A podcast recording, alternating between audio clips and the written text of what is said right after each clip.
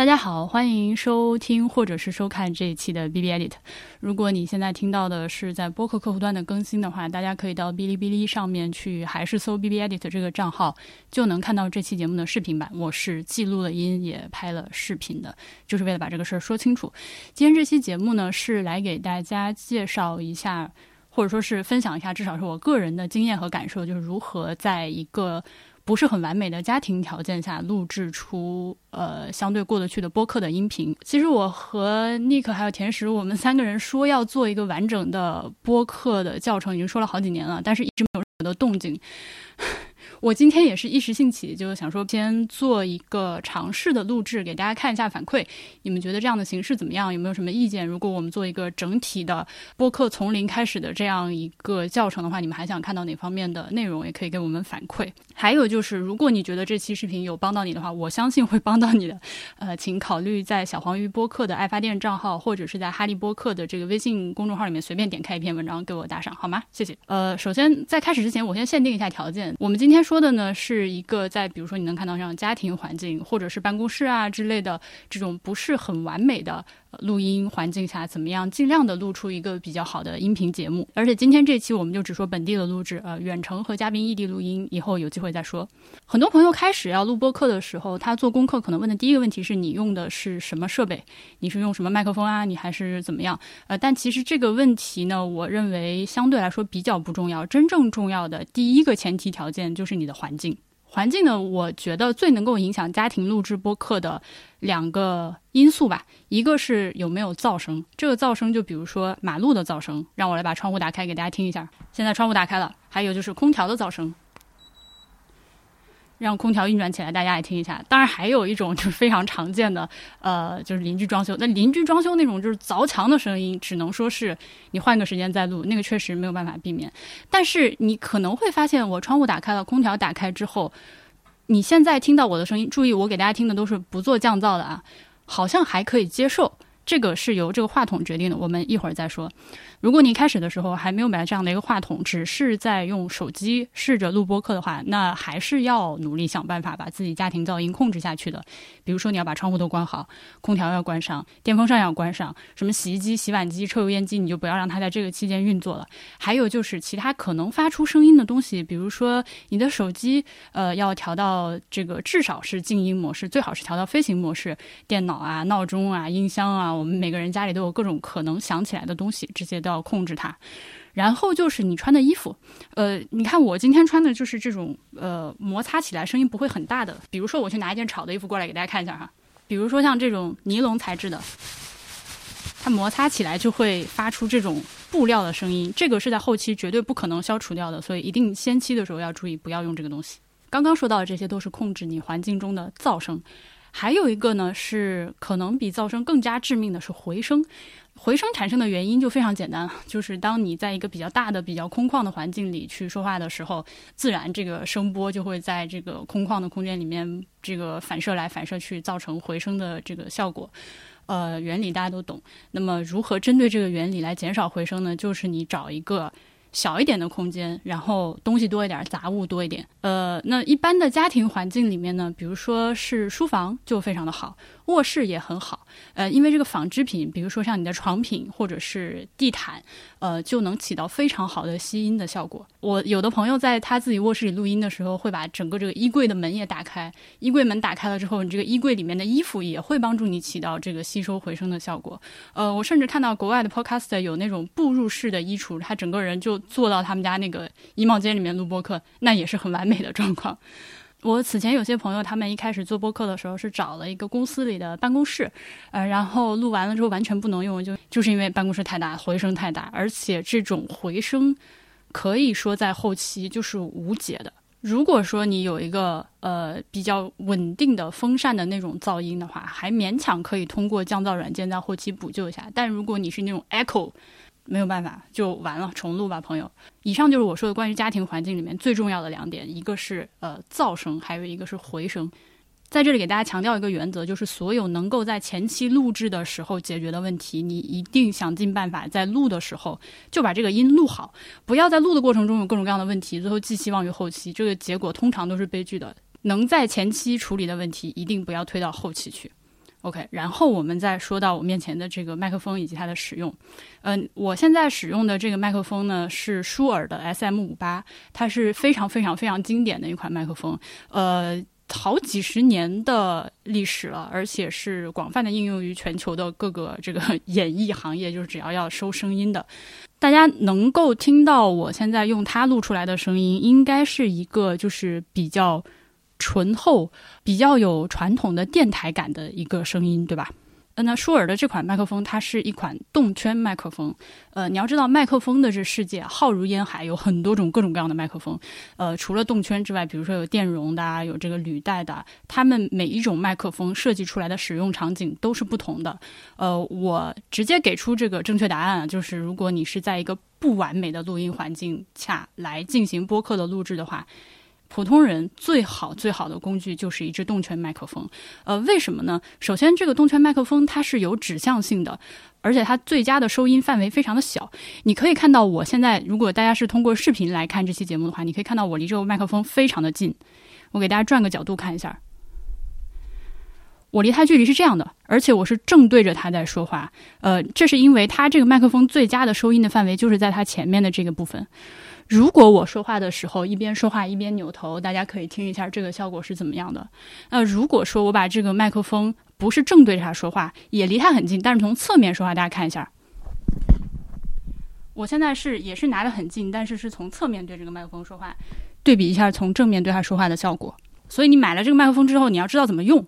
如果你买了它之后，但是你在这个距离上对他说话的话，那你这个钱就白花了。那为什么我说它是一个最佳的选择呢？大家可以想一下，我刚描述它的这个特性，对吧？它的特性就是它只能够很好的收到离它很近的这块的声音，稍微远一点的空调啊什么东西的。它直接就很难收到，或者根本收不到了。也就是说，它自带的帮你带了一个降噪的效果，可以这么粗浅的去理解吧？虽然这么说肯定不是很准确，一些家庭的细微的环境的噪音它都收不进去了。那么有了这个麦克风，你知道了要正对它说话之外，你还可以看到我现在是把它架在了一个呃三脚架上，而且还摞在了一摞书上面。就是为了保证我坐直了之后，能够以一个非常近的距离对着这个麦克风说话。呃，大家在使用任何麦克风的时候，我可以简单粗暴的说吧，就是你在使用任何麦克风的时候，一定都是离这个麦克风越近，收到的细节越多，收的效果更好。大家如果有比如说唱歌啊这种表演的经验、舞台表演的经验的话，呃，这个录音老师都会告诉你要把麦克风，你会看到很多歌手他买拿麦克风几乎就是亲在麦克风上。在唱歌，这原因就是你离得越近，收的效果越好。当然了，离得越近还有一个问题，就是它有可能造成喷麦，就是噗噗噗噗噗，这个就是所谓的喷麦。我相信大家在听到很多这个呃播客里面都有这个比较严重的问题。那舒尔的这个麦克风，它本身就内置了一个防喷的小小的设备在里面，能够很好的缓解这个喷麦的。我自己又在外面加了一个这个防喷的海绵罩，呃，总的来说我觉得是可以接受的。呃，偶尔有那么一两下喷麦也是在正常的范围内。你如果特别担心喷麦的问题的话，有那种圆形的黑黑色的像个丝网，呃，像个丝袜一样，当然也有其他各种形状和各种材质的那种防喷罩，你把它。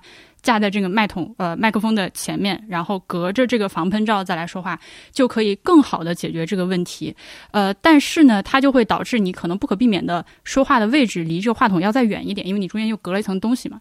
呃，大家可以根据自己的实际情况去选购。反正你如果用这个麦克风的话就不用了。呃，舒尔的这款麦克风现在在淘宝上的话，呃，应该是六百多块钱一个。你也可以去闲鱼上收二手，但收二手的时候。假货是有一定可能的，因为呃，我们国家的江门地区，呃，有一个这个假舒尔麦克风制造的产业链。呃，实际上，呃，我的好朋友尼克他也买了这个假的麦克风回来对比，我们都听了。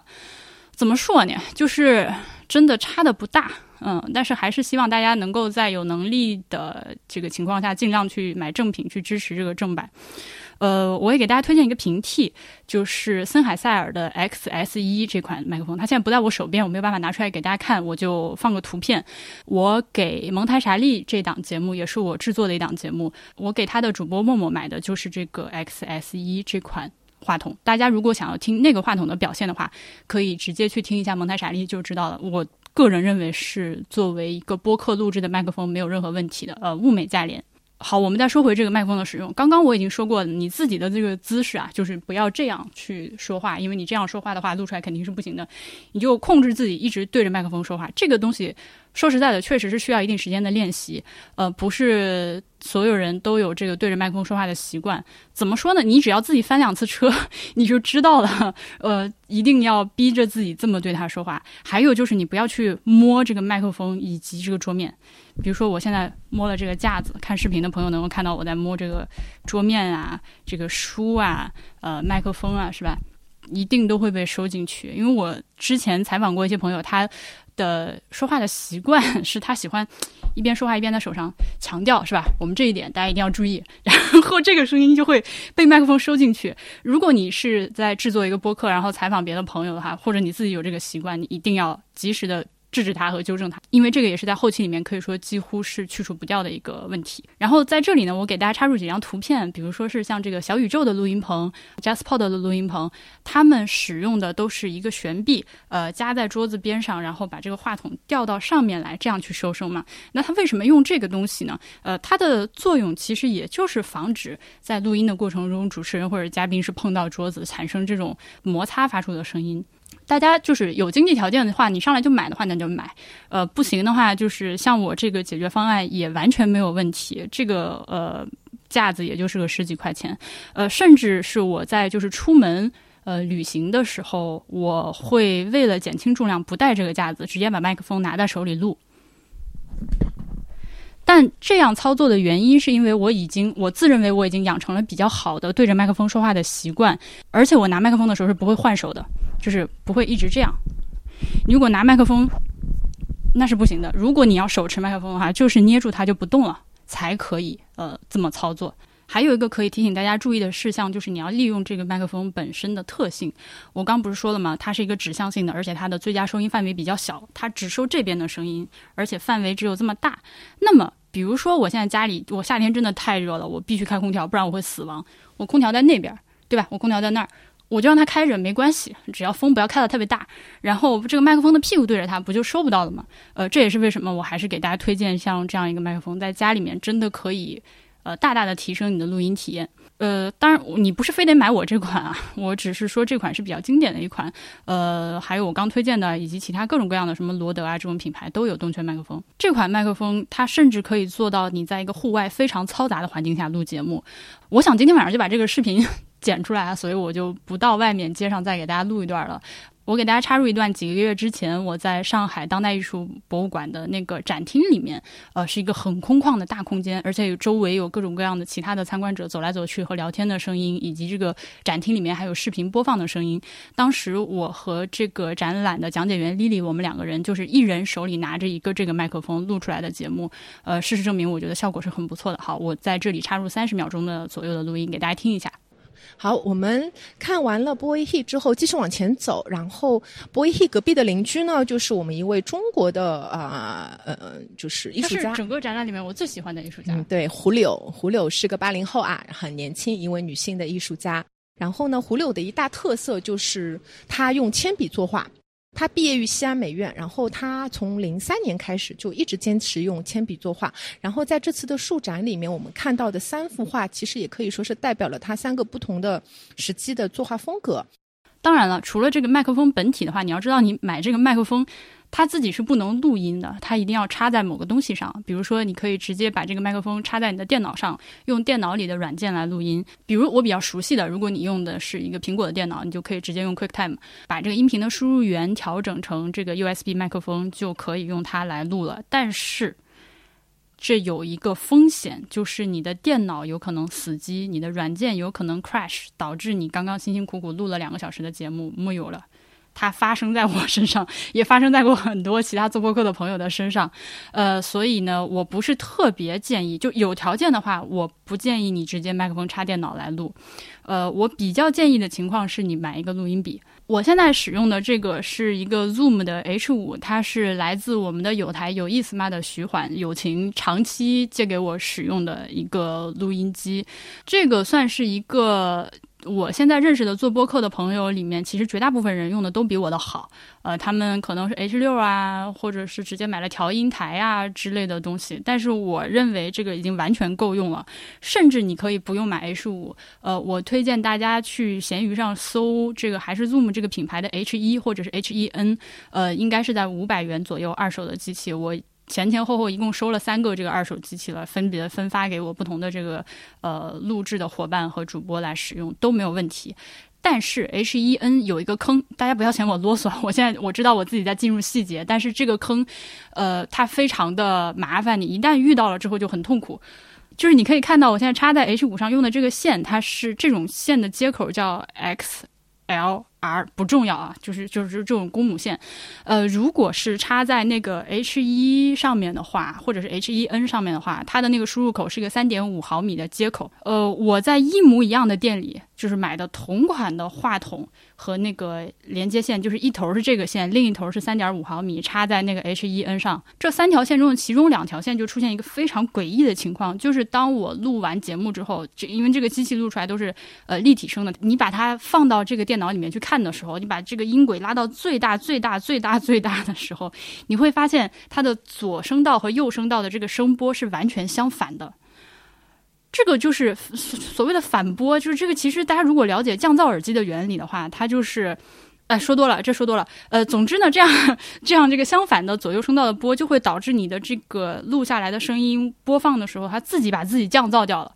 就听不见人在说什么，所以这个时候，呃的解决办法，呃说起来，我的解决办法也很简单粗暴，一共有两个，一个是你去专门定制那种呃那个连接线，跟店家说你帮我把正反极接，那个故意反着接，这个问题就解决了。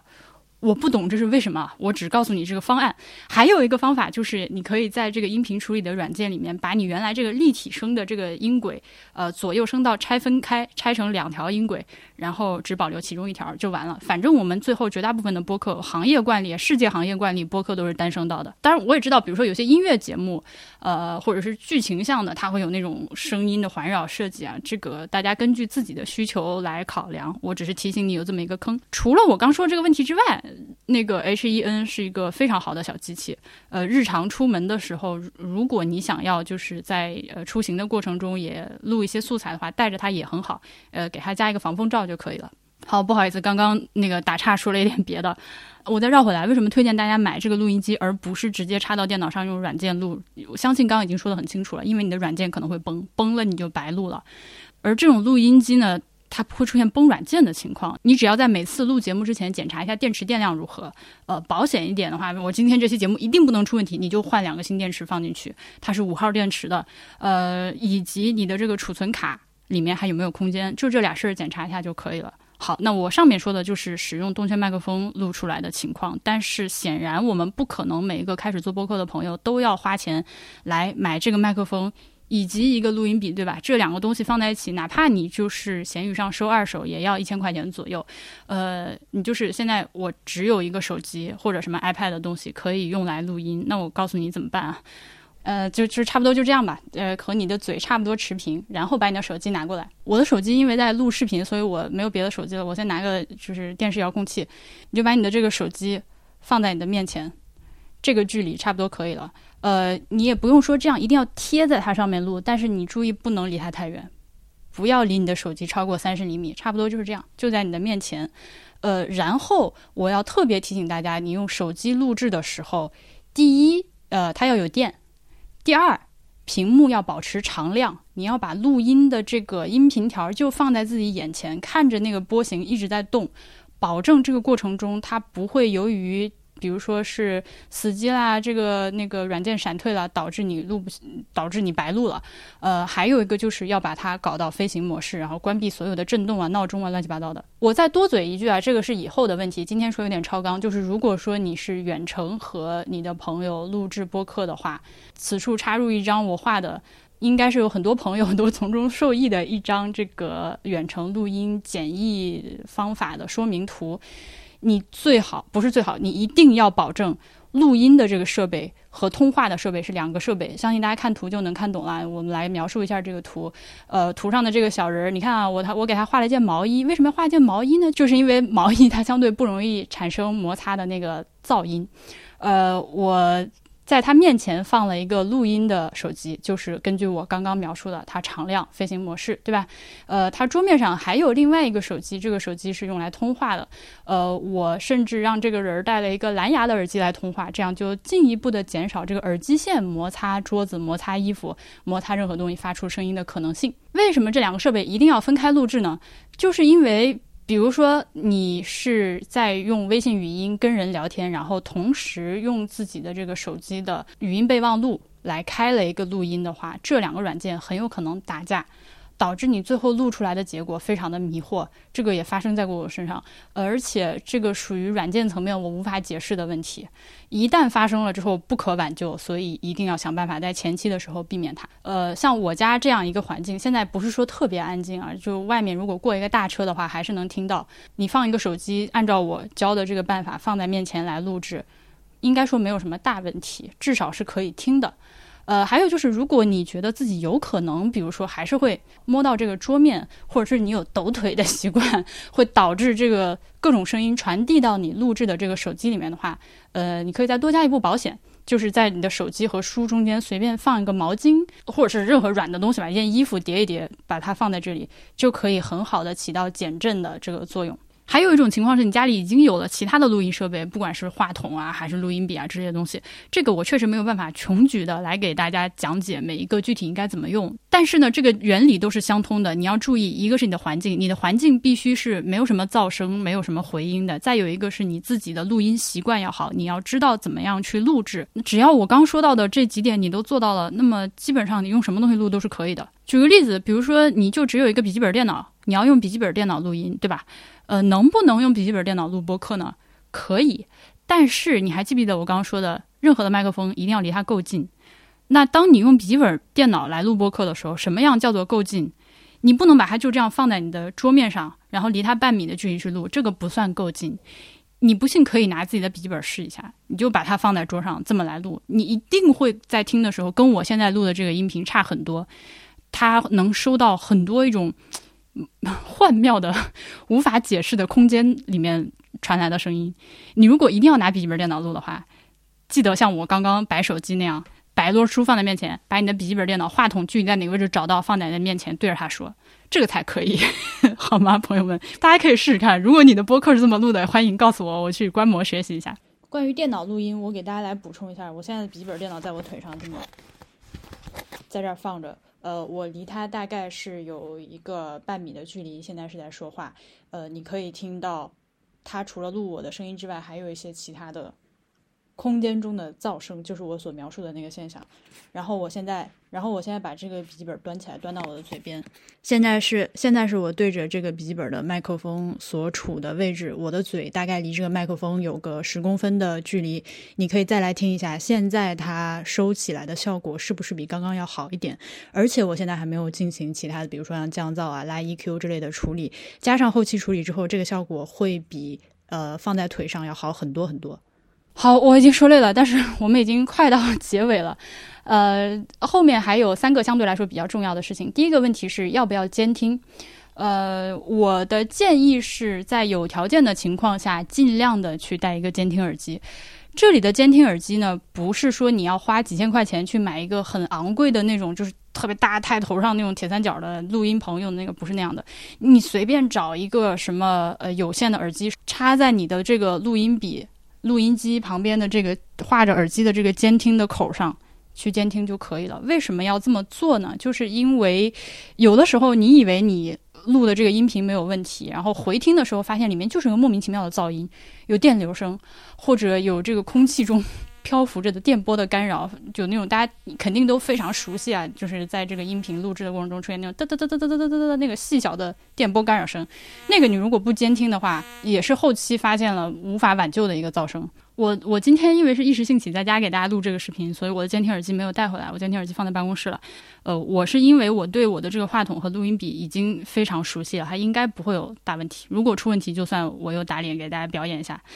如果你们是几个人在一起录音的话，有一个人监听就够了，不用所有人都戴耳机。总之，监听是一个非常好的习惯，还是推荐给大家尽量在一开始的时候就养成这个习惯。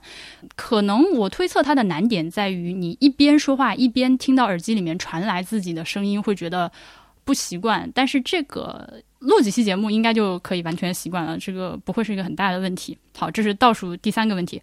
倒数第二个问题就是输入音量的设置。音量这个问题是一个。展开起来没完的问题，我们经常会听到听众朋友抱怨：“哎，你们这个节目声音太小了，我手机上调到最高都听不清楚。”which 在我早期的博物志的节目里面经常出现这个问题，我向大家道歉。但是呢，它其实分为好几个层层面，比如说你在先期录制的时候，你的输入音量，也就是我一会儿要讲的，有没有设置到一在一个比较合理的范围，以及你后期有没有对你的这个音频的节目做音量标准化。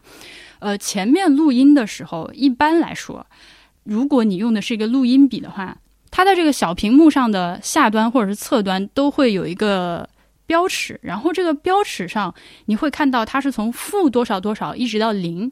这个东西呢，我就不给大家特别具体的展开解释啊，因为太细的我也不懂。我就告诉你，绝对不能碰到零。首先，这个在音频录制里面，零是天花板，只要你录制的这个录音碰触到零，就爆了，就破了。什么意思呢？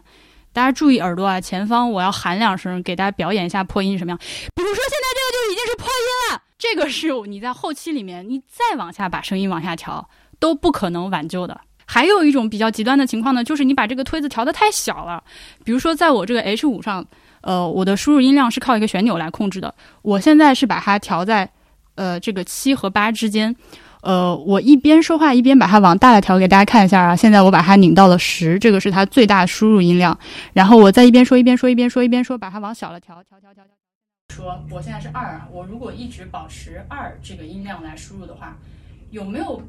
呃，你可能会想，那我是不是在后期的过程中把这个声音调大了就好了呢？呃，不是的，你确实可以通过后期强行的把我现在正在说的这段话。呃，把它调到一个正常输出的音量，比如说我们这个小黄鱼播客，所有都是调到负十六 dB lufs，呃，这个来输出的。我强行把我现在说的这段话拽到一个标准音量的时候，你会发现它会把周围的很多噪声也同步的放大了。我希望大家能够听到啊。呃，好，我再给它调回一个正常的七和八之间的样子。那如果说你跟我使用的不是同款，那怎么办呢？呃，有一个相对来说比较好参考的方式，就是说，你可以一边说话一边看着自己这个录音机，或者是你用软件录制的话，大家肯定都见过那种不断跳动的那个小条嘛，对吧？你看着这个跳动的小条儿，保证自己一般来说说话的这个音量是控制在负六到负十二，或者是负九到负十二，当然这个区间太细了，有点。难，呃，差不多就是在负六到负十二这个区间内去跳动，这样你的声音既不会太小，也给你的后期留出了空间。比如说你在录音的时候，就是顶着天录，就是顶着在这个负三和零之间录的话，你后面稍微进行一点调整，你整条音轨就爆掉了。呃，我不知道这么说明不明白，这个是一个非常重要的事情。你一开始的时候可能。不会意识到它有多么的重要，我还是希望，因为我们前面已经帮你踩过这个坑了，我现在就告诉你有这个事儿。下次开始录音之前，看一下自己的输入音量是不是在负六到负十二，或者负九到负十二这个比较完美的空间里面。我们终于说到了倒数第一个问题，就是备份。备份这件事情的重要性，我不管说多少次都不为过，因为可以说所有的博客都丢过录音。或者是呃，这个录音的出了问题，比如说今天，哎呀，喷麦太严重了，回声太严重了，啊，这个一直有电流声之类之类的。相信我，所有人，你只要做播客够久，你一定就会踩到其中一个坑。为了尽量的减少损失，举个例子，你今天邀请了一个很大咖的嘉宾，他不可能再回来跟你重录一次这个节目了，你又没有备份，你怎么办？那么。备份的话，我自己通常是要备两个的。呃，一个就是我拿这个话筒录音，然后我会再把手机开一个语音备忘录放在旁边录。当然，我手机今天的录视频啊，它没有办法。呃，再有呢，就是我会再拿一个录音笔，本地再录一份儿。如果说你是远程和嘉宾录音的话，我也是提前超纲给大家推荐一个软件，在苹果电脑，因为 Windows 电脑太多年不用了，不了解。但肯定也有这种内录的软件。苹果电脑上有一个收费的内录软件，非常非常的好用，叫做 Audio Hijack，而且它可以灵活的设置啊。有机会我来教大家。那如果说你的嘉宾是在远程录音呢，他只有一个手机可以用来录音了，他没有别的东西可以备份了。呃，你也不好意思给人家要求那么多。那那么你可以做的一个选择就是至少把你们通话的这个录音给录下来。当然了，就是这个通话的录音，它肯定就是通话音质。大家肯定都听过，你像电话里面传出来的，或者是呃这个语音电话里面传出来的声音，大家可以去听故事 FM，这两天刚上了一期中国 UFO 往事吧。那那个嘉宾就是他们采访了两次，结果两次录音都丢了，最后不得已只能靠录下来的这个通话录音的备份做了一期节目。你可以听一下那个效果。你你看，连故事 FM 这么这个制作精良的专业的团队都有可能发生丢录音的事件，这个事情只真的是会 不信抬头看苍天饶过谁。呃，好吗？就是这个备份的事情非常非常的重要。呃，强调多少遍也不为过。你自己要备份，你嘉宾也要备份。如果他没有办法备份，你就用电脑内录的方法来备份。啊，好，说那么半天，以上就是我关于这个播客录音这方面的一些经验的分享。希望能够帮助到大家。如果你有什么问题的话，呃，欢迎通过各种渠道给我留言。比如说你在 B 站的评论区，或者是小宇宙的评论区，或者你可以给 AI at 博物志点 FM 这个邮箱发邮件来问。如果你觉得这期节目有帮到你的话，请你考虑到爱发电的小黄鱼播客，或者是在微信公众号哈利播客里面打赏来奖励我一下。非常感谢大家的收看，也非常感谢我的好朋友尼克和甜食在。曾经的久远的好几年前，我们一起讨论的时候，给了我很多在准备今天这期节目的时候一些思路上的帮助。如果大家想看我们三个人合力做出一个完整的播客教程的话，也告诉我们好吗？呃，催一催有点动力也算是好的吧。那今天就先这样。